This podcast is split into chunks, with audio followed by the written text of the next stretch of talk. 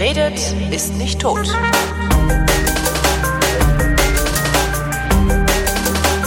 Hier ist eine völlig neue. Scheiße, die Erkältungszeit geht los. Ähm, trotzdem ist hier eine völlig neue Ausgabe völlig neuartigen, retrofuturistischen, ironisch modernen, geilobanen Unterhaltungsmatinee mit kryptozoologischer, radikal-pazifistischer Tradition, die fast alle Fragen vrindheitsgemäß, jedoch garantiert nicht, vrindheit, äh, nicht zeitnah beantwortet. Ach Mann, alle, also alle Fragen, die an Fragen Hier ist die Vrindheit mit Alexandra Tobor und, und Holger Klein. Ja, Holger Klein. Kann man doch, kann man doch mal so sagen. Olga Klein. Olga ja. Klein. Hier ist Vrindheit mit Olga Klein. Boah, lass uns mal so eine Balkan-Version machen. eine Balkan-Version, genau. Dann kriegen wir aber hinterher wieder von diesen ganzen Social Justice Wankern tierisch einen eingeschenkt. Weil das ja super. Äh, Social Justice Wank. Weil, das, das gefällt ja, mir. Ja, super dingsbumsistisch dann, also irgendwie, keine Ahnung, was das dann ist, balkanistisch oder so, ist ja bestimmt auch irgendwie, das darf man ja alles nicht. Heute auch einen interviewten, der ist schon was älter, ne? Und früher hat man halt auf eine ganz bestimmte Weise zu sprechen und zu denken gelernt. Und wenn du dich so in Rage redest, ne? Also ja. das ist praktisch der Negerkuss, ja? Also das, ich, ich weiß noch in meiner Abiturzeit hieß das Ding halt Negerkuss. Da hat auch keiner drüber nachgedacht, dass Neger eine Beleidigung halt ist und so, sowas ja. alles. Und das hat sich halt so tief eingeprägt, dass äh, wenn ich mich in Rage rede und ja, wenn ich mich in Rage rede, dann kommt halt nicht der Schokokuss oder Schaumkuss oder was auch immer raus, sondern irgendwann ist dann das Wort Negerkuss auf einmal wieder da. Sowas passiert halt gerne in Gesprächen. Schneide ich dann raus, wenn ich das in Interviews habe. Und das war heute auch einer so. Ja, und äh, selbst in der Negerkultur. Wow. Meinte ich das habe ich mal bei einem Professor erlebt, in so einem äh, Vortrag über Sprachwissenschaften. Da hat der Typ auch gesagt, da, da, da, da sind die indogermanischen Sprachen und hier haben wir bla bla bla die Negersprachen. Ja, genau. Das hat er einfach mal so gesagt. Ja, ja, das ist halt, das ist halt so tief drin und das hast du wahrscheinlich, dann hast du so einen Begriff irgendwie seit 15 Jahren nicht benutzt und auf einmal ploppt der halt raus. Habe ich ja hinterher gesagt, so, schneide ich raus, ne? Meinte, ja, um Gottes Willen, ja, schn sicher schneiden sie das raus. So darf, so kann man doch nicht reden. Aber das ist halt, äh, ja, ist irgendwie ganz, ganz lustig. Ja, und das, das, das, äh, ich finde ja auch, man sollte da auch drüber lachen können, aber das Problem ist halt, dass sofort einer kommt und mit dir drüber reden will und nicht in der Lage ist zu sagen, ja komm, ey, der ist 50, der kann vielleicht auch an mancher Stelle nicht anders. Vor allen mhm. Dingen, wenn das so in freier Rede, in, in freien sich in Rage reden ist. Das war ja damals auch, bei wem war denn das? War das Frank Steffel? Frank Steffel äh, war mal CDU-Bürgermeisterkandidat hier in Berlin. Und der hat, glaube ich, auch irgendwo Negerkuss gesagt. Das ist auch ein Sturm der Entrüstung über den Rhein gebrochen. Und der hat auch gesagt, ja, ey, sorry Leute, früher hat man so geredet, ich bin auch nicht mehr der Jüngste. Und das ist ihm dann nicht gestattet worden, sondern die haben halt irgendwie gnadenlos weiter auf dem rumgehackt. Ich mag sowas nicht. Ja. Ja. Wollen wir mal anfangen hier? Ach Gott, was bist denn du so hektisch? ich bin nicht hektisch. Ich will nur, dass wir ein bisschen weiterkommen. Wenigstens ins Jahr 2016, meinst du? Ja, wir haben einfach super viele Fragen noch super und Fragen. ich sehe einfach schwarz. Aber sei doch froh, sonst können wir die Sendung irgendwann nicht mehr machen, weil keiner mehr Fragen schickt. Meinst du? Weiß ich nicht. Also denkbar wär's. Johannes schreibt, Stefan Raab hat seine TV-Karriere beendet. Wie fandet ihr seine Sendungen über die Jahre und was haltet ihr von seiner Entscheidung, den Job an den Nagel zu hängen? Ja, wie, wie wir den fanden. Ich kenne den jetzt eigentlich nur so als ähm, also ich habe den, ich weiß noch, wie ich den kennengelernt habe. Das war als Viva TV auf Sendung gegangen ist. Und da gab es halt diese freshen jungen Moderatoren, wie zum Beispiel Nils Bokelberg und Heike Makatsch und Mola Adebisi. Mhm. Und dann gab es noch Stefan Raab. Und der war anders. Der hatte so eine komische Sendung, wo er hinter so einem Pult saß. Ich glaube, der hatte auch noch irgendwelche Sonnenblumen in, in äh, in so Blumentöpfen drin oder sowas, hatte seine Ukulele, trug immer diese komischen Hosen, die, die so aus Flicken ähm, zwischen Jeans und Leder gemacht waren. Aha. Weißt du, kennst du die? Ich, ich hab das, ja, das kenne ich, aber die Sendung habe ich nie gesehen mit ihm. Also Viva, ja, ich, ich habe hin und wieder mal reingeschaltet, so beim Durchseppen und fand es total lame. Also ich war, glaube ich, nicht die Zielgruppe als 15-Jährige, die da halt reingeseppt hat. Mhm. Und als TV Total dann an den Start ging, äh, fand ich es am Anfang natürlich super geil und voll witzig, aber ich habe das auch nur zwei Jahre lang geschaut und dann wurde das halt so, so ein Massenphänomen, auch so so einer Daily Show, glaube ich, dass es auch jeden Tag lief. Kann das sein? Das, es kann sein. Ich bin mir, ja, ich glaube ja, oder zumindest mehrmals die Woche, ne? Ich habe das auch nicht gerne geguckt. Ich habe, ich, ich habe also Stefan Raab auf Viva nicht nicht wahrgenommen ähm, und habe dann hinterher äh, TV Total fand ich auch immer eine schlechte Sendung, ähm, beziehungsweise den. Ich fand Stefan Raab als Moderator von TV Total schlecht. Also das Sendungskonzept selber hat mir ganz gut gefallen. Das äh, war da ja auch geklaut, äh, zumindest in Teilen. Also dieses, wir zeigen lustige Ausschnitte aus anderen Sendern. Das hat ähm, Premiere früher schon gemacht. Es gab auf Premiere, das war der Ah. erste Bezahlsender. Da gab es so eine Sendung, die hieß Zapping. Und die hat das Ganze, die ging auch immer nur drei Minuten oder fünf Minuten oder so, also so eine, so eine Zwischensendung. Und die hat das gemacht, was Stefan Raab mit diesen witzigen Ausschnitten gemacht hat, aber unkommentiert. Was ich ja wesentlich witziger fand. Einfach den Wahnsinn einfach unkommentiert stehen zu lassen, anstatt immer nur zu sagen, ja, da kommt jetzt gleich ein Mann, der haut mit dem Hammer drauf, schauen Sie sich das bitte mal an. Ja. Das, das fand ich nicht gut gemacht, wie der Raab das gemacht hat. Und ich finde auch, der Raab war kein, ja, ich hätte mir da, also wenn TV Total einen anderen Moderator gehabt hätte, einen etwas demütigeren Moderator auch, dann hätte mir das wesentlich besser gefallen. Also weil der Raab, der hat, also erstmal fand ich diesen Teil mit den, mit diesen Ausschnitten, ja, der war mir zu lame, ja, der da ging es halt hauptsächlich darum, sich um, also das habe ich oft das Gefühl gehabt, sich über Leute lustig zu machen. Ne? So Lisa Ja, Loch, ja. guck mal, da ist Lisa Loch. das, das hätte ein bisschen intelligenter sein können. Und Zapping Ja. damals auf Premiere hat das sehr intelligent gemacht. Also auch, äh, du hast da wirklich einen Ausschnitt gesehen, so WTF-Ausschnitte die ganze Zeit nur. ne? Mhm. Ähm, und da wäre Lisa Loch zum Beispiel nicht vorgekommen, nur weil sie Lisa Loch heißt. Äh, das einmal, dann hat er diesen, diesen, diesen Teil mit den, das ist ja im Grunde für, bei so einer Late-Night-Show wäre ja der Teil mit den Ausschnitten so der Stand-up-Teil gewesen. Den hat er mir zu mechanisch irgendwie wegmoderiert. Also er hat immer das Gleiche gesagt. Immer, also da war wenig Variationsbreite bei ihm. Und dann gab es ja diesen anderen Teil, wo er Gäste hatte und Interviews geführt hat. Und da war er katastrophal. Weil, Oh ja, furchtbar. weil der einfach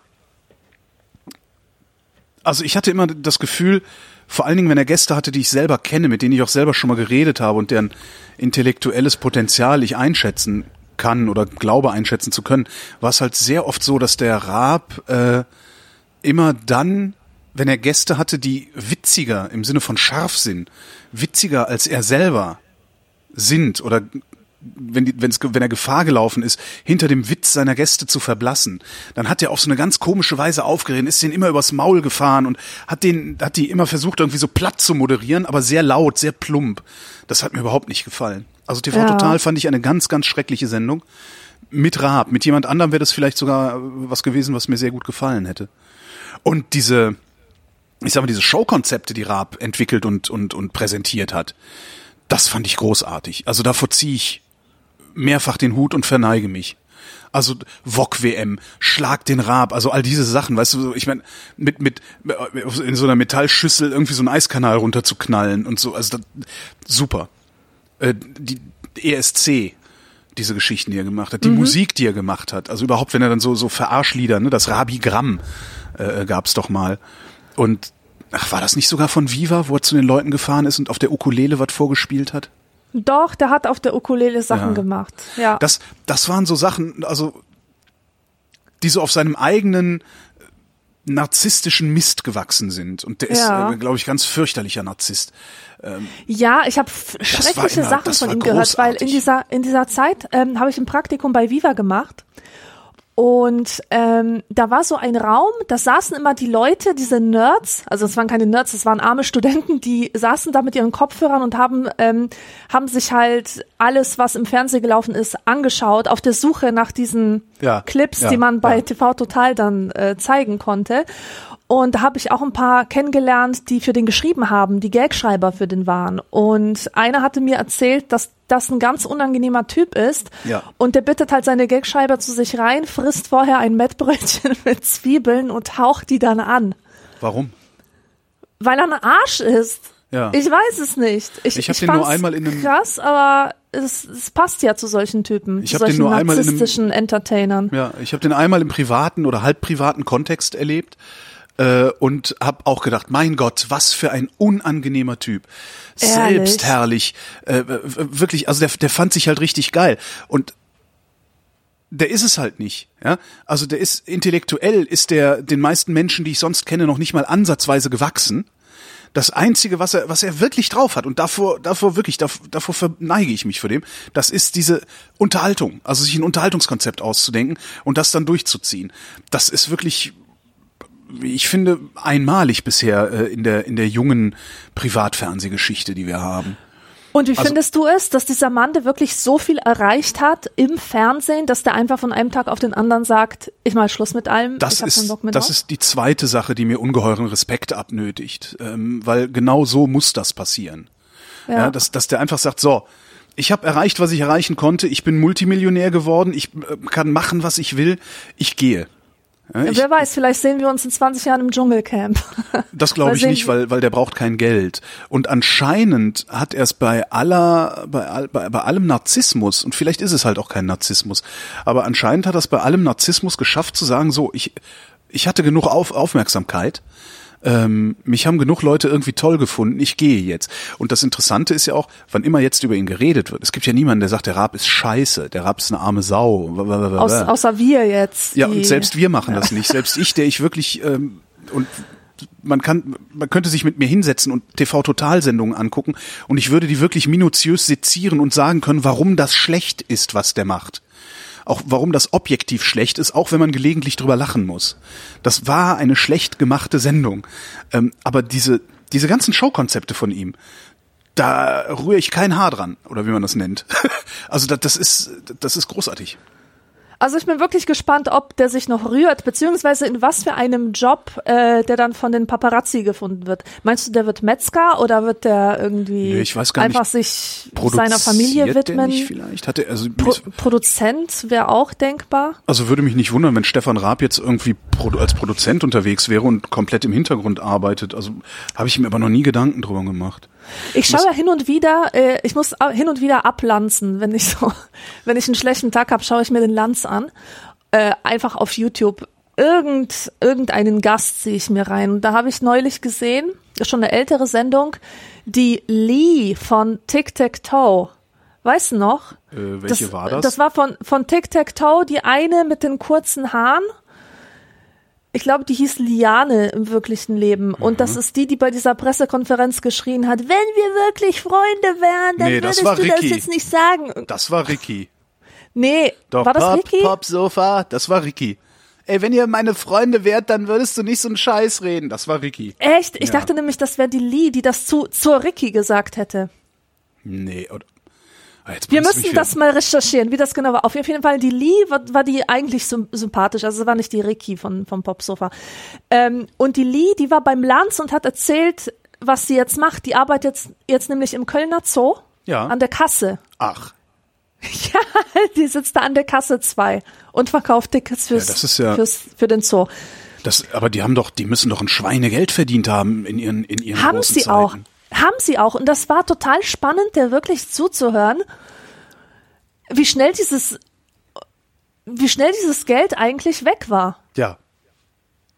Also vor allem, wenn du so ein junger Mensch bist, der überhaupt nicht weiß, wie er mit Geld umgeht, der zum Beispiel nicht weiß, dass er Steuern zahlen muss, ja, dass das gar nicht, äh, dass du jetzt nicht reich bist und alles machen kannst, sondern dass das Geld auch irgendwann weg ist. Und bei denen war das so, dass das Geld halt irgendwann weg war. Na, vor allen Dingen, du hast ja in dem Moment, wo du, das ist zum Beispiel was, gab es mal vor Jahren einen sehr interessanten Artikel auch in der Zeit drüber, dass irgendwie die Hälfte aller Profifußballer hier in Deutschland, die es so gegeben hat, ähm, mittlerweile fast mittellos sind, weil du, wenn du in diesem in diesem Pop Aufmerksamkeits Glamour Kontext unterwegs bist, gewöhnst du dich an einen Lebensstil, der wenn du ihn selbst finanzieren musst, sehr teuer ist.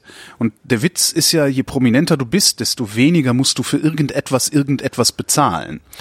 Das ist ja das Faszinierende daran. Ja, wenn ich, wenn ich jetzt irgendwie Deutschlands Großpodcaster wäre, äh, mit, äh, was weiß ich, 15 Millionen Hörern äh, mit einem monatlichen Umsatz von einer Million Euro und würde ständig irgendwo erkannt auf der Straße oder Autogramme geben und in Fernsehsendungen eingeladen werden, würde ich halt alles Mögliche für lau kriegen. Reisen, Hotelaufenthalte, Automobile, Kleidung, na na na na na, you name it. Also alles, was den Glamour irgendwie ausmacht oder alles, wo mein Glamour drauf abglänzen könnte, kriege ich im Grunde für lau. So, wenn, wenn du dich nur an diesen Lebensstil gewöhnt hast, teuer essen, in schönen Hotels wohnen und sowas als, und das auf einmal aus eigener Tasche bezahlen musst, da, da bist du ganz, ganz schnell ganz, ganz viel Geld los. Und das könnte ich mir vorstellen, ist bei den bei, bei Tic-Tac-Toe ähnlich gewesen. Ja, Wenn du da genau. nicht vorsichtig genau. bist und deine Kohle von Anfang an irgendwie sparst und ein bisschen bescheiden bleibst. Und vor allen Dingen, wenn du dann auch noch jung bist. Also du hast ja überhaupt keinen Maßstab dann. Ja. ja, so ist es. Ja, Auf jeden Fall fand ich das super cool, wie die davon erzählt hat und dass sie jetzt ein ganz normales Leben hat. Also ich schätze mal, der Raab sitzt zu Hause und er freut sich, freut sich seines Lebens. Und das ist schon cool, weil du, du hast ja sonst, guck dir Thomas Gottschalk an. Ja, was ist das für eine tragische Figur geworden? Findest du? Ich Ja. finde den sau sympathisch. Ich finde den unglaublich, also als als als als Show als Showtyp, ne? Also als Moderator. Ich finde den ich finde den tragisch. Der Mann war mal musst du mal gucken, der, der Mann war mal in der Lage aus dem Stand. Der, hat- der hat keine Minute gebraucht. Der hat ja ein Publikum von was weiß ich wie viel 15.000 Leuten im Griff gehabt und hat mit denen gespielt. Ja, bei Wetten das Zeiten. Das war unfassbar, wie der, wie der, was, was der, was der für, wie der Show moderieren konnte und sowas. Unglaublich. Und anstatt zu sagen, so, das war jetzt mein letztes, letztes Wetten das, so wie Raab, ich gehe auf dem Gipfel meines Erfolges eigentlich, ist er dann nochmal hingegangen ins erste Programm. Ich weiß nicht, ob du dich an diese Katastrophe erinnerst. Da gab es dann mal eine Sendung, wo Gottschalk Gäste eingeladen und interviewt hat. Im Vorabendprogramm, im ersten war das. Das Ding hat so miserable Quoten gehabt, dass es ratzfatz wieder abgesetzt wurde. Und er hat das so schlecht gemacht, dass er, dass er, in, dass, dass, dass er in meinen Augen, also in meinem Ansehen ist er unendlich tief gesunken. Weil ich glaube, dass gerade so jemand wie Thomas Gottschalk, der auf eine lange, lange Karriere zurückblickt, sehr, sehr viele verschiedene Formate in Hörfunk und Fernsehen gemacht hat, der muss in der Lage sein zu erkennen, ob er genau dieses Sendeformat kann oder nicht kann. Das erwarte ich von so jemandem.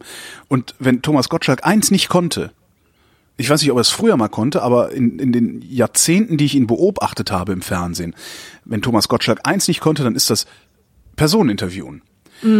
Der interessiert sich nämlich nicht für die Leute, sondern Ja. was der gelernt hat, vermutlich auch schon damals im Radio, weil im Radio ist es ja auch so, wenn Gäste zu dir kommen, kommen diese Gäste meistens, weil sie etwas verkaufen wollen und sei es auch nur eine Idee. Das heißt, du musst dich nur dahinsetzen und musst sagen, Alexandra Tobor, Sie schreiben ja gerade an einem neuen Buch. Und dann fängt Alexandra Tobor an zu erzählen, ja, es ist ein Buch über drei Polen im Auto, die... ne, So. Und wenn du die alte Wetten, das Aufnahmen anguckst, dann siehst du bei Thomas Gottschalk genau solche Interviews. Thomas Gottschalk sagt immer nur, ah, du schreibst so ein neues Buch. Du hast also einen neuen Film gemacht. Du hast dies, du hast das. Aber richtiges Interesse ist da nicht. So, und genau mit dieser Haltung ist er auch in diese Vorabendsendung gegangen. Und das, finde ich, darf einem Profi nicht passieren. Ich stelle Ja. mich doch auch nicht auf eine Bühne und moderiere irgendwie eine, eine, eine, eine große Samstagabendshow mit 30.000 Zuschauern in der Halle oder wie groß auch immer solche Hallen sind. Das mache ich nicht, weil ich weiß, dass ich das nicht kann. Ja, ich habe das im kleineren Rahmen versucht, kann ich nicht, mache ich nicht. Und da ist Gottschalk, ist, ist Gottschalk in meinem Ansehen wirklich gesunken. Weil nämlich, ich glaube, dass er das gemacht hat, weil er eben nicht loslassen konnte. Ja, weil eben nicht, Ja, ja, nicht wie. Stefan Raab sagen konnte, so, war eine geile Zeit, geiler wird's nicht, ich gehe. Sondern weil er gesagt hat, ich bin Thomas Gottschalk. Das geht jetzt immer so weiter. Und Mhm. das hat's halt nicht getan. Na gut, haben wir das Thema durch. Haben wir das Thema wohl durch. So, Robert fragt, wenn wir heute Werbespots von früher sehen, also so von vor 30 Jahren, finden wir diese oft sehr lustig. Werden uns die Werbespots der heutigen Zeit in 30 Jahren genauso seltsam oder komisch vorkommen? Ja, witzig, dass jetzt diese Frage kommt und witzig, dass du gerade gesagt hast, Alexandra Tober, du schreibst doch gerade dein drittes Buch, weil Hm. ähm, ich habe gerade für die Recherchen für mein drittes Buch habe ich mir ganz viel 90er Ich habe übrigens Jahre nicht nach deinem dritten Buch gefragt. Was? Ich habe nicht nach deinem dritten Buch gefragt.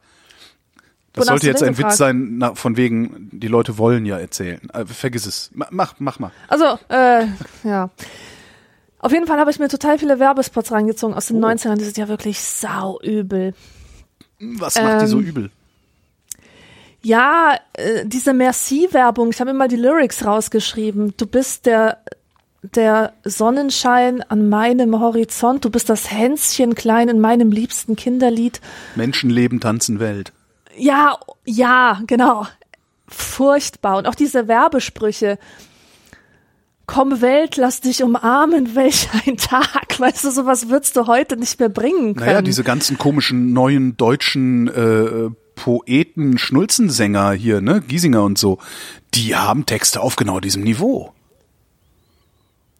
Keine Metapher, kein gar nichts, sondern so voll auf die zwölf äh, Vulgärromantik. Ja, Vulgärromantik ist ein schönes Wort, ja.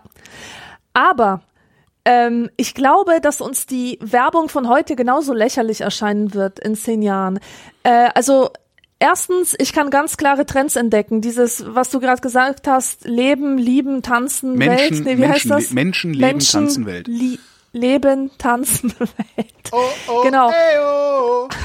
Oh, oh, ey, oh. Also ich liebe es. Das hast du ja wirklich in der jeder Werbung. Werbung. Dieses bestimmte Spiel mit dem Licht, dass das Licht immer so von der Seite reinkommt und Mhm. dich so blendet, weißt du? Dann diese Hipster mit ihren scheiß Bärten, diese Frauen mit, mit lockerem Dutt, die den Typen an der Hand hinter sich herziehen. Ähm, das und, und Pfeifmelodie, immer so eine komische Pfeifmelodie im Hintergrund.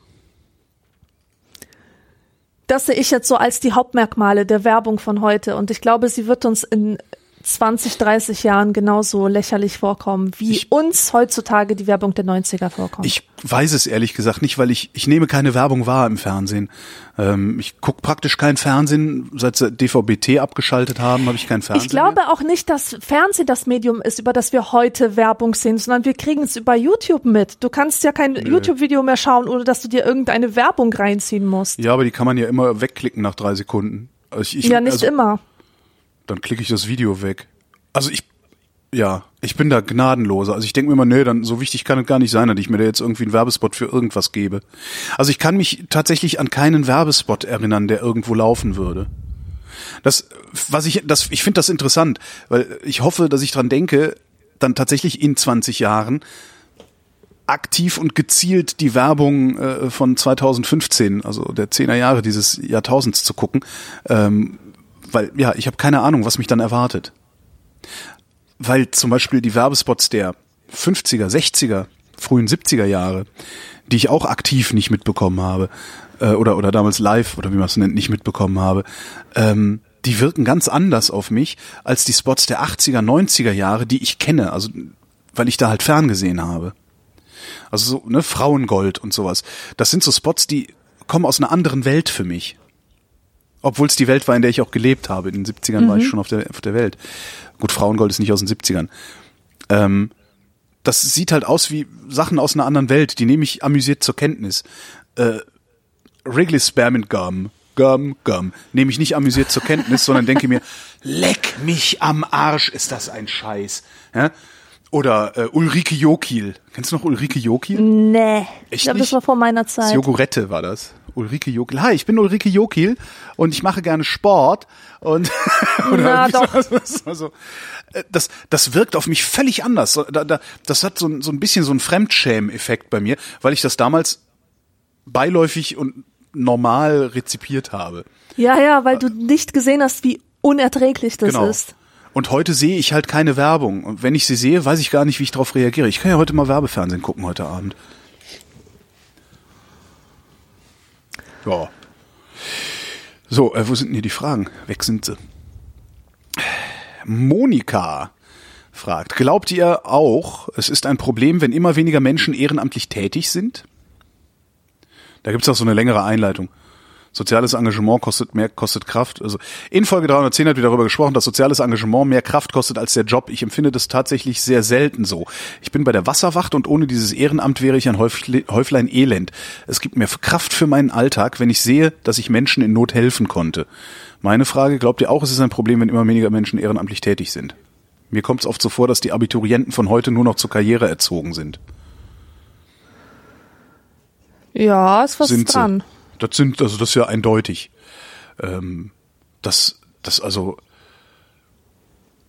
also ich habe ich hab schon das Gefühl, dass wenn man, wenn man so mit heutigen, heutigen Abiturienten mal spricht, dass die, ja, die wissen, wo sie hinwollen, so, ne, so geradlinig, äh, schnell studieren, schnell arbeiten. Ja, die haben so. keine andere Wahl. Die müssen Genau. effizient sein, Genau, erfolgreich denen sein. Ist, genau, den ist effizient einge- Alles absichern. Effizienz eingebläut worden, ja.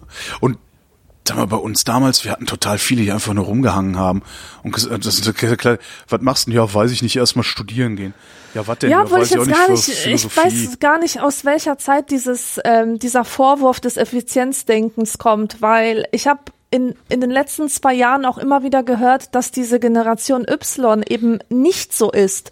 Die ist nicht so, dass sie denken, Hauptsache Karriere machen, sondern sie sagen das klar, äh, ganz klar, ich will beides. Ich will Familie, Freunde und Karriere. Genau. Und ich verdiene gerne, ich verdiene lieber weniger Geld und habe dafür beides, als dass ich ganz viel Geld verdiene und äh, das eine auf, auf die Kosten des anderen laufen haben Das muss. ist, was ich in der Zeitung lese, aber das kriege ich so aus meinem privaten Umfeld, aus dem Bekanntenkreis weniger so mit. Mhm. Sondern alle Leute, mit denen ich so gesprochen habe in den letzten Jahren, bei denen war es immer so, dass sie gesagt haben, nee, nee, hier, zack, zack, Studium beenden, zack, hier, ab, ab, Geld verdienen, dickes Auto, weiß ich nicht was. Das hat mich auch immer sehr irritiert. Es ist echt die Frage, was passiert. Wir werden, auch das werden wir in 20 Jahren sehen, wenn diese Generation so langsam ans Ruder kommt. Ja. Und außerdem hier noch aus der Frage, ähm, das ist ja auch ein, ähm,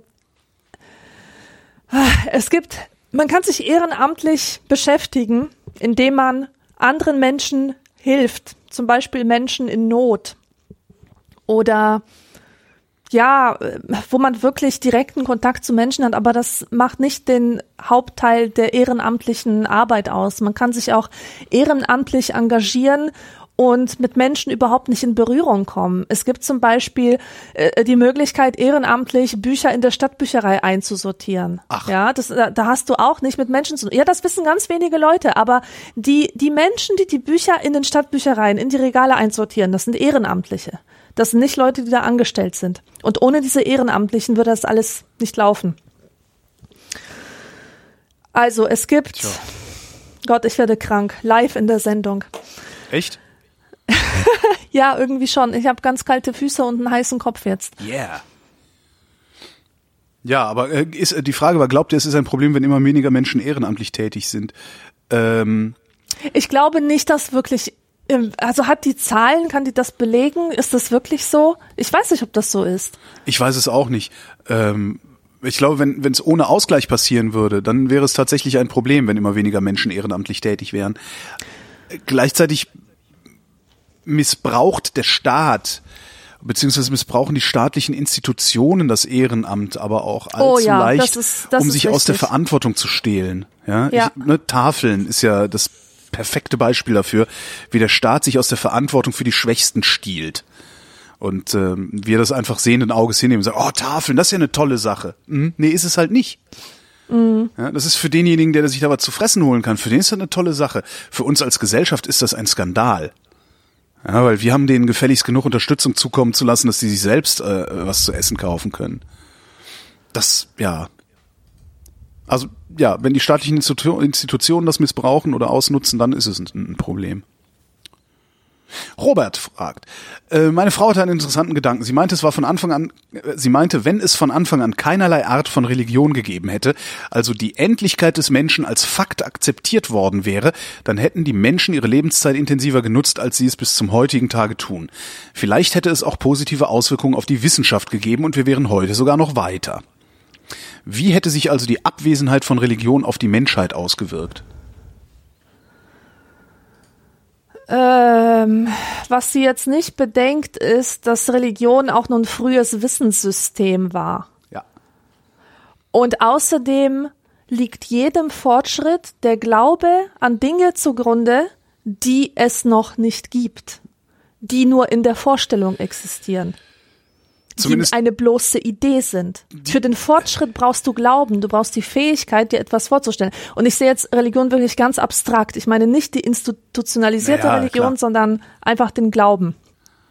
Ja, sagen wir mal, Dinge, die es noch nicht gibt, ist vielleicht nicht richtig, sondern der feste Glaube daran, dass es noch ein Ding zu entdecken gibt, dass es zwar gibt, aber das noch nicht gesehen oder beschrieben ist. So würde ich Ja, das eher der nennen. Glaube an Fortschritt und auch der Glaube daran, dass der Fortschritt an sich etwas Wertvolles ist. Da, na, ich glaube Du nicht, glaubst ich an glaub das nicht, das Ganze, muss. an das Wunder, das es zu entschlüsseln gibt. Ich glaube nicht, dass es ist jetzt, jetzt ist gerade Sprachverwirrung, ne? Also ich denke nicht, so, ich denke nicht, dass ich an das Positive des Fortschritts glauben muss. Ich gehe davon aus, dass Fortschritt ohnehin passiert. Äh, da denke ich wirklich nicht, dass man, dass man daran, dass man darum, da, da an irgendetwas glauben muss. Also der, der passiert schon. Die Frage ist halt nur, wohin schreite ich fort und, und wie schreite ich fort? Also Genau, wir, wir bleiben nicht Richtung. stehen, wir bleiben nicht stehen, die Richtung, genau, wir bleiben nicht stehen. Die Richtung und die, die, die Richtung vielleicht dann auch in der Gemeinschaft, also in der Gruppe einzuschlagen. Dafür braucht es wieder einen Glauben eine, ein, oder eine Überzeugung, die du dann auch wieder vermitteln kannst, um andere zu überzeugen, mit dir zu gehen, dir Geld zu geben, um äh, auf, auf ja, westwärts nach Indien zu fahren zum Beispiel und dabei Amerika zu entdecken. So ist es. Ja. Ganz genau. Und dazu kommt noch, ich finde die Frage relativ, also ich finde die Frage eher unzulässig, denn die Abwesenheit von Religion ist nicht denkbar, jedenfalls nicht mit dem Gehirn, das wir haben, sondern die Anwesenheit von Religion ist meiner Meinung nach ein Ergebnis der Art und Weise, wie unser Gehirn funktioniert. Unser Gehirn als Ja. Komplexitätsreduktionsautomat. Ja, also unser richtig. Gehirn ist ja im Grunde eine Sammlung von Heuristiken, um halbwegs, halbwegs fehlerfrei oder halbwegs katastrophenfrei durch den Alltag zu kommen. Und genau so eine Heuristik ist letztendlich Religion und zwar auf gesellschaftlichem Maßstab. Warum soll ich nicht töten? Weil, wenn du anfängst zu andere Leute umzubringen, musst du damit rechnen, dass andere Leute auch dich umbringen. Das heißt, die ganze Welt muss ständig damit rechnen, voneinander umgebracht zu werden und das ist schlecht. Das ist eine mögliche Antwort. Die andere mögliche Antwort ist, weil der Typ, der dich geschaffen hat, das nicht will. Bei Strafe. Es ist halt, äh, ne? Das heißt, du sollst nicht töten, ist eigentlich eine Heuristik zu einem riesengroßen, ja, zu einer riesengroßen philosophischen Frage. Ähm, und das macht das Gehirn. Und darum sind auch Menschen, selbst religionsfreie Menschen, sind nicht davor gefeit, Fehlschlüssen zu unterliegen. Na, die Fehlschlüsse gehören ja auch dazu und Genau. auch Fehler. Ja, genau. Also und das, kommt halt gehört- durch diese Das gehört ja Komplexitätsreduktion. alles dazu zum, zur Erkenntnis. Du kannst halt aus einem, aus einem, aus, aus so einer hochkomplexen Welt wie unseren, wie unserer, kannst du keine einfach, kein einfaches Ding machen. Also kannst du nicht einfach sagen, ja, wenn A, dann B. In einer Welt, in der äh, acht Milliarden Menschen sich irrational verhalten, lässt sich das eigentlich nicht sagen. Also musst du Fehler machen. In dem Moment, wo du es vereinfachst, musst du auch Fehler machen. Die, die, Ja. die Vereinfachung auf, auf, auf ganz kleine, äh, ganz, ganz, ganz kurze, elegante Gesetze, das gelingt der Physik, das gelingt der Mathematik. Aber das gelingt nicht mehr im Zusammenleben, im Zusammenspiel von Menschen. Da musst du irgendetwas finden. Da musst du sagen, okay, wenn es, ne, beliebtes Beispiel, wenn es hinter mir knackt im Dunkeln, dann gehe ich mal was schneller, weil könnte ja ein Löwe sein. Und dieser Mechanismus ist, glaube ich, auch der, der Religion ermöglicht. Nämlich die Suche nach einer, ja, nach einer Abkürzung. Auf der Frage so, wo soll ich hin oder wie soll ich Dinge, oder, ne? Also es ist halt unübersichtlich, du kriegst eine Abkürzung präsentiert, die fühlt sich für dich gut genug an, also wirst du diese Abkürzung gehen oder diese Abkürzung denken.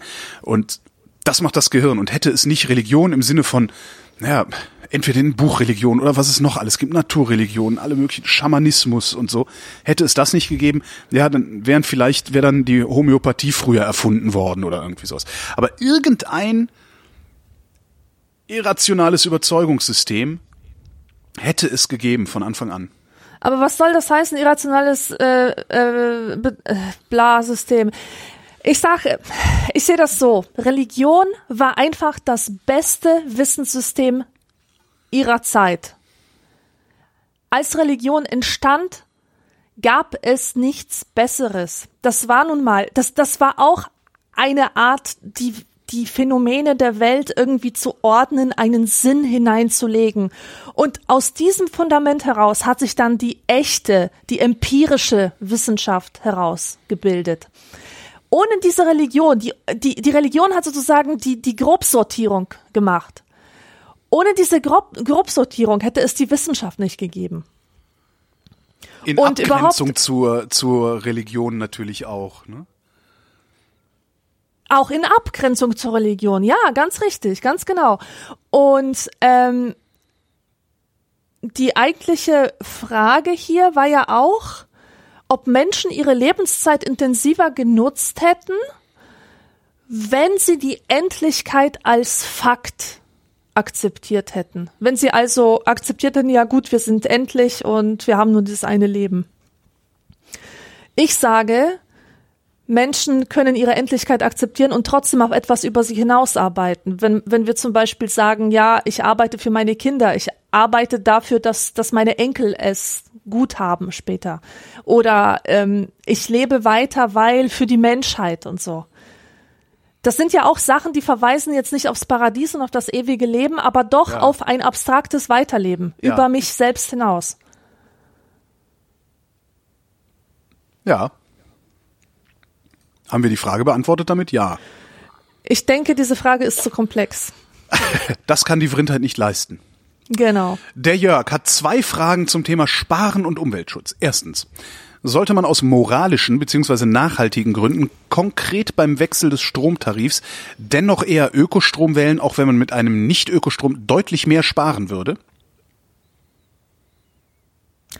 Keine Ahnung, ist für mich nicht relevant. Für Ja, sollte man, es sei denn, man kann es sich wirklich nicht leisten. Also wenn es fünf Euro, wenn, wenn, wenn man tatsächlich auf die fünf Euro, die das im Monat mehr kostet, vielleicht, ich weiß gar nicht, wie viel das mehr kostet, aber wenn man auf diese fünf Euro an anderer Stelle nicht einfach verzichten kann, sondern wenn's, wenn, wenn die fünf Euro darüber entscheiden, ob du Butter auf dem Brot hast oder nicht, dann nimm einfach nur das billigstmögliche Angebot. Ansonsten nimm das nachhaltigste Angebot. Immer. Egal bei was immer das nachhaltigste Angebot, immer das, was die Umwelt am wenigsten belastet, immer und immer. Wir machen es nämlich kaputt. So. Zweite Frage. Wäre es bei der Wahl des günstigeren Nicht-Ökostroms besser, die Preisdifferenz zum Ökostrom an eine selbst wählbare Naturschutzorganisation zu spenden, beziehungsweise im Umkehrschluss bei der Wahl des Ökostroms moralisch vertretbar, nichts weiter zu spenden mit der Begründung, dass man ja schon den teureren Ökostrom nimmt? Hm? Immer noch nicht relevant für dich? Nee, ich bin, ich bin raus gerade. Ich versuche hier nebenbei noch Multitasking zu machen, weil ich beantworte du, ich gebe Okay. dir die Verantwortung für diese Frage. Ähm, wenn man die Preisdifferenz zum Ökostrom an eine Naturschutzorganisation spendet, sorgt man trotzdem nicht dafür, dass der Atomstrom und der Kohlestrom, also der schmutzige Strom, verschwindet. Die Idee dabei, Ökostrom zu nehmen, ist, irgendwann bei einer hundertprozentigen Nachfrage nach Ökostrom zu sein, sodass der ganze Drecksstrom einfach nicht mehr produziert wird. Das ist die Idee dahinter kaufst du jetzt Kohlestrom und spendest an den Bund für Umwelt und Naturschutz, machst du, sorgst du auf der einen Seite dafür, dass weiterhin Kohle verbrannt wird, also die Umwelt verschmutzt wird, und gibst dann einer Umweltschutzorganisation Geld dafür, diese Schäden, die dein Stromverhalten erzeugt, teilweise wieder zu reparieren. Und das ist unsinnig. Also ich, das, das, das ist, das ist, äh, ja, ich halte das für, für hirnrissig, weil das, die, alleine die Verwaltungskosten, die diese Umweltorganisation hat, äh, sind schon nicht mehr da, um ja tatsächlich dann den Wald wieder aufzuforsten oder irgendwie sowas zu machen. Äh, von daher fände ich das vollkommen hirnlos. Also ich billigen Strom kaufen und dann da irgendwas spenden, fände ich, ja, halte ich für, für Quatsch. Äh, Umkehrschluss Wahl, Ökostrom moralisch vertretbar, nichts weiter zu spenden mit der Begründung, dass man ja schon den teuren Ökostrom nimmt. Äh, das ist ja die Frage, ist es moralisch vertretbar, ist es überhaupt moralisch vertretbar, nichts zu spenden? Und die gebe ich jetzt mal an dich. Ist es moralisch vertretbar, nichts zu spenden? Ich warte einfach nur auf die nächste Frage, ganz ehrlich. Warum? Ich bin jetzt die ganze Zeit ganz woanders gewesen. Ich weiß gar nicht, worum es geht. Hast du- ich hast interessiere mich nicht für? Strom. Das ist Da ging es um Moral, nicht um Strom. Aber gut. Nächste Frage. Christoph fragt, welchen Blog würdet ihr am meisten vermissen? Denjenigen, der einen sächlichen Artikel hat. Zweite Frage. Als Medienwissenschaftsstudent, jetzt klingt die Frage doch gleich wichtiger, würde mich interessieren, über welche Medien bzw. Seiten konsumiert ihr eure Nachrichten? Gar nicht. Du konsumierst keine Nachrichten? Nein, ich versuche es zu vermeiden. Ach, Das bringt mir einfach gar nichts. Nichts. Ich lese die FAS jeden Sonntag, na immerhin. Das ist doch. aber das war's. Vielleicht reicht das ja auch. Du hörst kein Radio. Das reicht auch. Du hörst kein Radio, siehst kein Fernsehen, kein gar nichts. Exakt. Krass. Krass. Ich äh, höre den ganzen Tag Radio, ausschließlich öffentlich-rechtliche Programme. Ähm, überwiegend den Deutschlandfunk. Ich lese die Zeit, den Spiegel und die Süddeutsche Zeitung.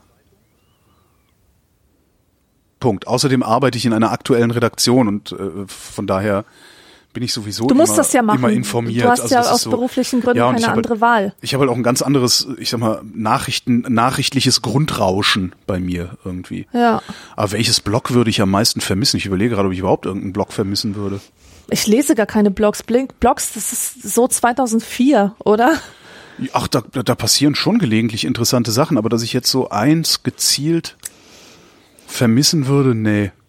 Die meisten Blogs, die ich lese, sind auch eher die so tagebuchartigere Seiten von Freunden und Bekannten. Und wenn die aufhören würden, da hinzuschreiben, würde ich halt, weiß ich nicht, die auf andere Weise belästigen oder auf andere Weise mitbekommen, was in deren Leben passiert. Ja. So. Christoph, wenn die Stiftung Warentest Vibratoren testet, ist dann befriedigend besser als gut? Entschuldigung, aber Das war keine Frage, das war da keine wollte Frage, jemand aber smart sein. Da wollte jemand smart sein, aber ich fand das gar nicht schlecht. Fandst du schlecht? Na gut. Äh, Wie verbringt ihr Silvester und was habt ihr eigentlich zu Weihnachten gemacht, fragt Christoph. Am 31.12.2015. Wie verbringen wir Silvester dieses Jahr jetzt? Nee, wie hast du ihn ähm, zum Jahreswechsel 2015 auf 16 verbracht? Ähm, so wie immer, gar nicht. Du Ich war zu Hause, du gehst einfach hab mit meinem Redaktionsäffchen angestoßen, bin um 23 Uhr ins Bett gegangen, um fluchend wieder aufzuwachen um 12 und das war's. Ja, ich gehe Silvester immer arbeiten. Und ich glaube, das habe ich 15, 16 auch gemacht, oder? Habe ich das 15, 16 auch gemacht? Ich weiß es gar nicht.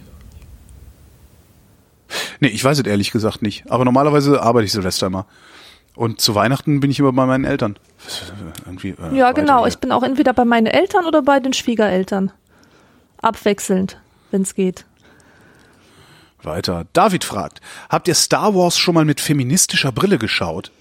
Nein. Beispiel, warum verfallen in den ersten beiden Trilogien die weiblichen Hauptcharaktere jeweils ganz explizit einem männlichen Macho-Arschloch-Charakter, statt ihm eine zu klatschen? Nee, habe ich auch noch nie gemacht. Irgendwer meinte mal, wo habe ich das denn her? Also wahrscheinlich auf Twitter. Äh, man sollte Star Wars, ich weiß jetzt nicht mehr, also doch Star Wars unter der Maßgabe mal angucken, dass äh, also man ist ja, wenn man äh, guckt, kennst du Star Wars überhaupt? Nee, nie gehört. Nein, kann, ja sein, dass du das nie geguckt hast. Es gibt ja Leute, die haben sich das Ja, noch nie klar. angeguckt. Also hast du schon gesehen. Ähm, Ja. unter, unter der Prämisse anzusehen, äh, dass die Rebellen, ja, den ne, Han Solo und so, ne, denen wir ja eigentlich Sympathie entgegenbringen, dass die eigentlich Terroristen sind. Und das macht dir den ganzen Film kaputt. Das kann ich dir jetzt schon sagen. Aha. Mach das mal. Guck mal Star Wars, am besten auch irgendwie, ist eigentlich egal was. Guck mal Star Wars und denk dir einfach, ja Moment mal, das ist doch die Republik. Das ist doch ein demokratisch gewählte, ne, diese, wo der Imperator Ja. und so. Das ist alles demokratisch gewählt und sowas. Und die verteidigen eigentlich nur die Republik gegen so ein paar bescheuerte Anarchisten, die hier alles kurz und klein schlagen wollen. Ja, danach ist der Film kaputt. Äh, so, schlechte Frage. Ich mache die schlechten Fragen jetzt einfach weg. Hörst du überhaupt noch zu? Bist du überhaupt noch bei Ja, der ich, Sendung? ich, ich hör Was machst du denn da zu, nebenbei Ja. eigentlich? Ich zeichne. Warum? Ich warte halt auf eine gute Frage. Außerdem habe ich wirklich, ich werde gerade gerade live krank. Mein Hals kratzt, meine Stirn glüht. Wie krass. Ich habe ganz kalte Füße und ich weiß gerade nicht, wie ich Cool. klarkommen soll. Vielleicht, vielleicht, mal einen Schluck Wasser. vielleicht verreckst du ja während der laufenden Sendung. Danach hört nie wieder irgendjemand anders einen Podcast. weil er sagt, boah geil, du musst dir Vrind anhören, ey. Das ist so krass. Da sterben die Leute. Ey, komm, wir hören Vrind. Das ist gut. Martin fragt. Äh, eine Frage ist im Moment noch unbeantwortet. Wie findet ihr die Bücher, die ihr lest und in jeder euch bietenden Gelegenheit weiterempfehlt? Also, Also wie- finden, finden im im Sinne von von, äh, auffinden. aus vielen verschiedenen heraussuchen. Genau, wie findet ihr die? Ja, das ist, das ist gar nicht so einfach. Wie findet man Bücher, die lesenswert sind? Ähm, ich muss sagen, ich arbeite in einer Buchhandlung. Eigentlich sollte, äh, sollte ich einen, einen guten Zugang haben zu Büchern und deswegen wissen, wie, wie, wie ich sie finde oder keine Ahnung. Also ich habe sie halt im Zugriff, aber ich muss ganz ehrlich gestehen, dass mich neue Bücher überhaupt nicht interessieren. Neue Bücher sind nicht die Bücher, die ich lese. Also hin und wieder kommt mir irgendein Buch ähm, zwischen die Finger, wo ich denke, boah, das muss ich jetzt aber lesen, weil mich das Thema so interessiert. Aber das ist nicht der Weg, wie ich normalerweise zu Büchern komme. Also so über das Browsen von Neuerscheinungen, Ja. gucken, was, was liegt denn so aus oder was wird im Fernsehen besprochen oder im Feuilleton oder in, in bestimmten Radio-Bücher-Podcasts oder so. Es ist eher so, dass ich ähm, vielleicht einen Artikel lese oder mich in irgendein Thema einlese und bei der Recherche kommt mir dann irgendein Buch unter, das thematisch zu dem passt, was mich interessiert. Und dann schaue ich das nach und dann lese ich das und dann finde ich das halt gut. Also das ist so mein Weg zu Büchern. Ja, bei mir ist es eher über Empfehlungen. Also das, wenn man über Bücher redet, kommt man ja irgendwann dahin, dass man so, ja, weiß ich, Haruki Murakami fand ich ja immer ganz toll. Und irgendjemand sagt dann schon, ja, dann lies mal den und den, der ist so ähnlich oder sowas. Und da, man, man, man hopst so irgendwie so von einem zum nächsten, weil man immer mal wieder so eine Empfehlung kriegt, die ja vielleicht irgendwie zu dem passt, was einem ohnehin schon einigermaßen gefällt. Und neuerdings ist es bei mir wirklich so, dass ich, äh, seit ich bei Radio 1 arbeite, wir haben ja immer montags, also sonntags haben wir eine, eine Büchersendung, eine sehr ausführliche, und haben halt so eine Rangliste, also eine Bücherliste, so eine Bestsellerliste sozusagen die äh, zustande kommt, indem wir unsere Lieblingsbuchhändler, also wir haben also tatsächlich eine Batterie Buchhändler, die rufen wir an und sagen, und was gibt's denn diese Woche zu empfehlen? Ach, das ist ja cool. Ja, und die sagen dann, ja, das, das und das, das, das und das. Ich weiß gar nicht, wie viele. Muss ich mal, muss ich mal ihre Redakteurin fragen, wie, wie das, also wie viel sie da abfragt. Und daraus erarbeitet sich, daraus gibt's eine Rangliste jede Woche. Eine Bücherliste mit zehn Empfehlungen. Jede Woche eine Neuerscheinung. Und über die Neuerscheinung reden wir montags nochmal mit einem dieser Buchhändler oder einer dieser Buchhändlerinnen. Und lassen die nochmal erzählen, worum geht's in dem Buch, was macht denn das Buch so besonders und so. Und da habe ich jetzt schon häufiger gedacht, oh wow, das klingt ja voll geil. Vor allen Dingen, weil, wenn du dann auch noch jemanden da dran hast, der super erzählen kann und erzählen kann, was was in dem Buch so aufgeht, dass ich schon häufiger äh, mir, mir eins von den Büchern gekauft habe, die da ähm, empfohlen worden sind. Ja. Oder aber gesagt habe, boah, ist das klasse, das klicke ich mir auf die Wunschliste, habe ich letztens gemacht äh, und dann kam die Kollegin aus der Redaktion, die äh, meinte, hier kannst meins haben. Hat mir dann, Was war das? Das Was ist war das? Äh, der neue Kehlmann, Till. Ah, Da freue ich mich auch drauf. Also sehr.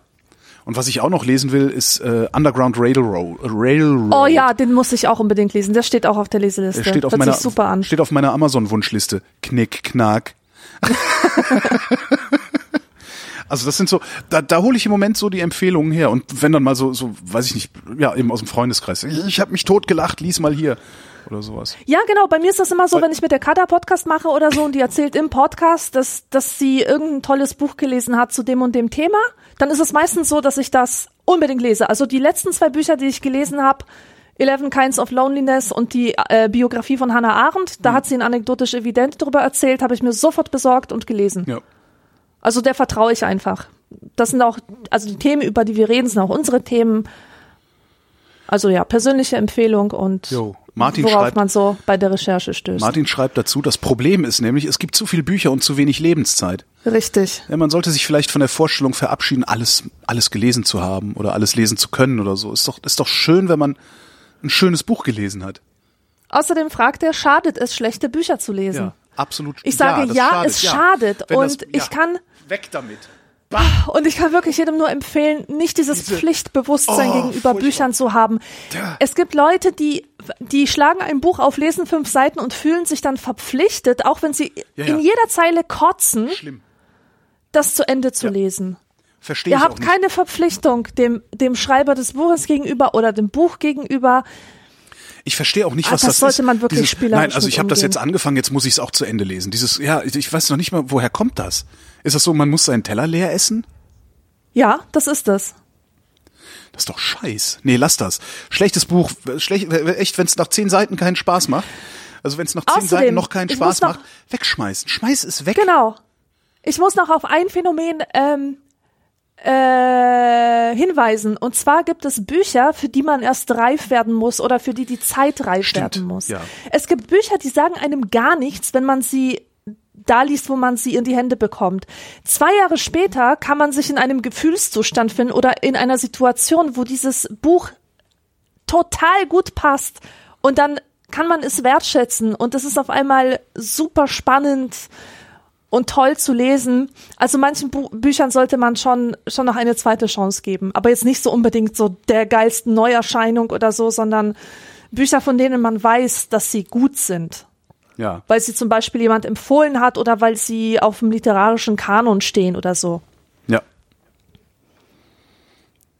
Ja.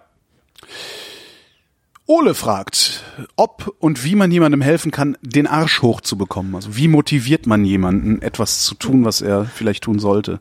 Kommt drauf an. Ich habe Kommt nicht die an, leiseste es Ahnung. ist. Ich kann noch nicht mal mich selbst motivieren, das ist das Schlimme. Ich weiß es nicht. Also ich, Ich, ich hatte auch Probleme, jemanden zu motivieren, ganz im Ernst, weil ich habe immer Leute gehasst, die, die mir sagen, was ich tun soll. Die gesagt haben, krieg du mal den Arsch hoch, mach dies, mach jenes, streng dich mehr an. Das habe ich so gehasst, dass ich nicht in der Lage wäre, das einem anderen Menschen anzutun. Egal wie gut es gemeint ist. ich weiß es auch nicht. Und vor allem, du kennst den Menschen nicht. Du weißt nicht, ob der eine Depression hat, ob der einfach nur ein bisschen Lebensfreude braucht. Also ich würde, glaube ich, bei, bei einem unmotivierten Freund würde ich einfach dafür sorgen, dass der wieder ein bisschen Spaß erlebt. Weil es was Schönes mit dem zusammen erleben, vielleicht weckt das die Lebensgeister in ihm und der bekommt wieder richtig Lust auf irgendwas.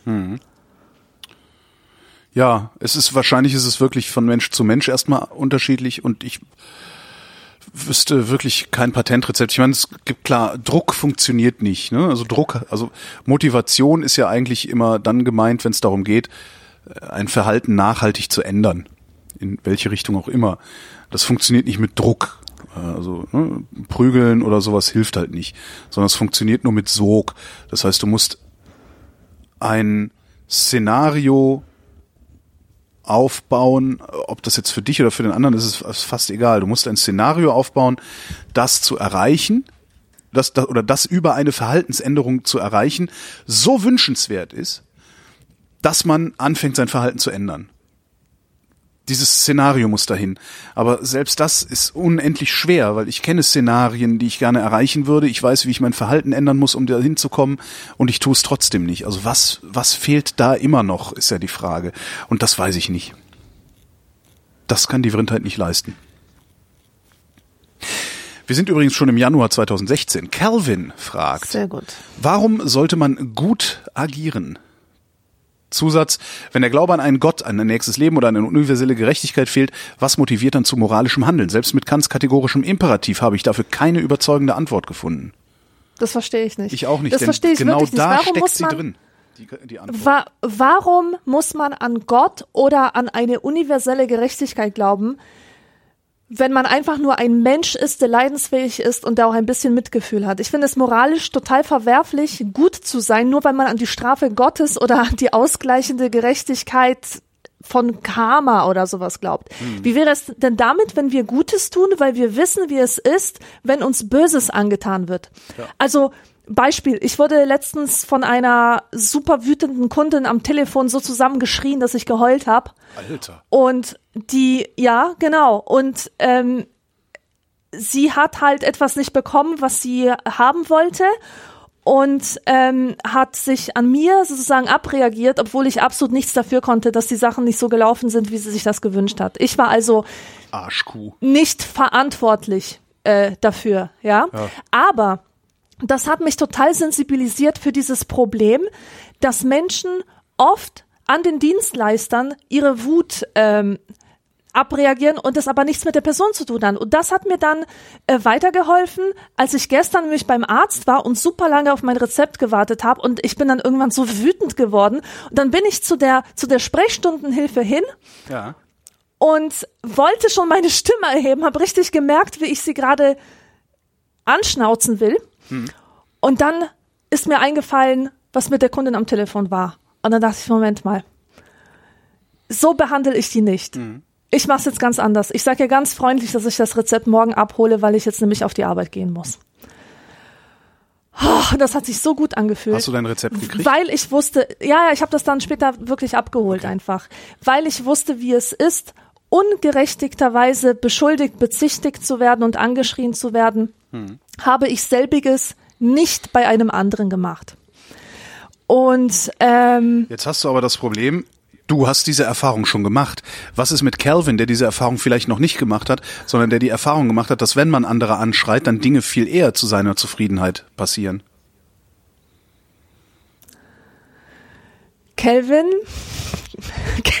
Klar, Calvin kriegt ein paar auf die Fresse dafür, aber äh, äh, ne, wie das und das ich, ich finde die Frage ganz interessant, weil wo, wenn nicht in Kants kategorischem Imperativ, kann man eine überzeugende Antwort dafür finden, gut zu handeln. Weil Kant, ich weiß nicht, also ähm, sagt ja ist das nur- nicht schon motiv Kant, Kant sagt ja im Grunde, wenn ich mich, wenn ich mich anständig verhalte, verhält sich der andere auch anständig. Sagt er das? Naja, handle stets nach einer solchen Maxime, von der du zugleich wollen kannst, dass sie allgemeines Dass Gesetz sie wird. universell gilt, Das, ja. ne? So, das heißt, wenn ich ich, ich möchte ja auf eine bestimmte Weise behandeln. Ich möchte nicht angeschrien werden. Calvin möchte bestimmt auch nicht angeschrien werden. So, ähm, das ist ja genau das, was du da gerade beschreibst. Ich möchte nicht angeschrien werden, also handle ich, also also schreie ich andere nicht an, denn ich möchte, dass es ein Gesetz sei, dass man einander nicht anschreit. Das ist doch die ganze Antwort. Und man kann es auch ein bisschen, man kann es vielleicht so, so ein bisschen vulgärer ausdrücken noch. Wenn ich immer freundlich zu allen bin, hat das langfristig möglicherweise zur Folge, dass alle freundlich zueinander sind.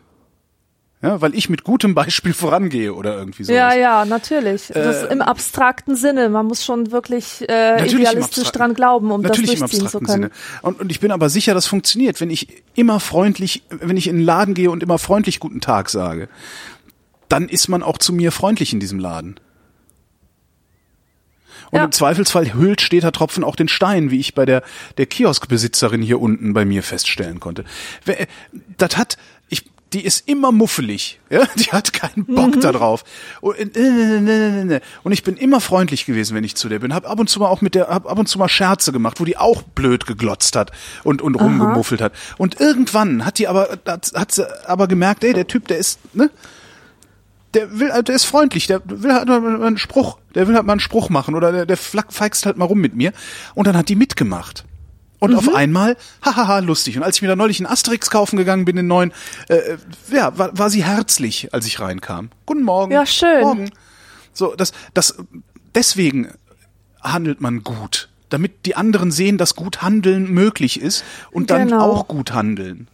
Ja, so Und ist es. Und in- viele Leute kommen Kate- aber über ihr Ego nicht hinaus. Die handeln nicht genau. gut, solange sie das Gefühl haben, dass nicht alle Herzen ihnen zufliegen. Sie trauen sich nicht der Erste zu sein, der lächelt. Ja.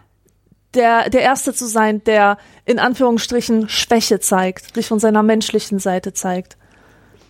Und das ist genau der Witz.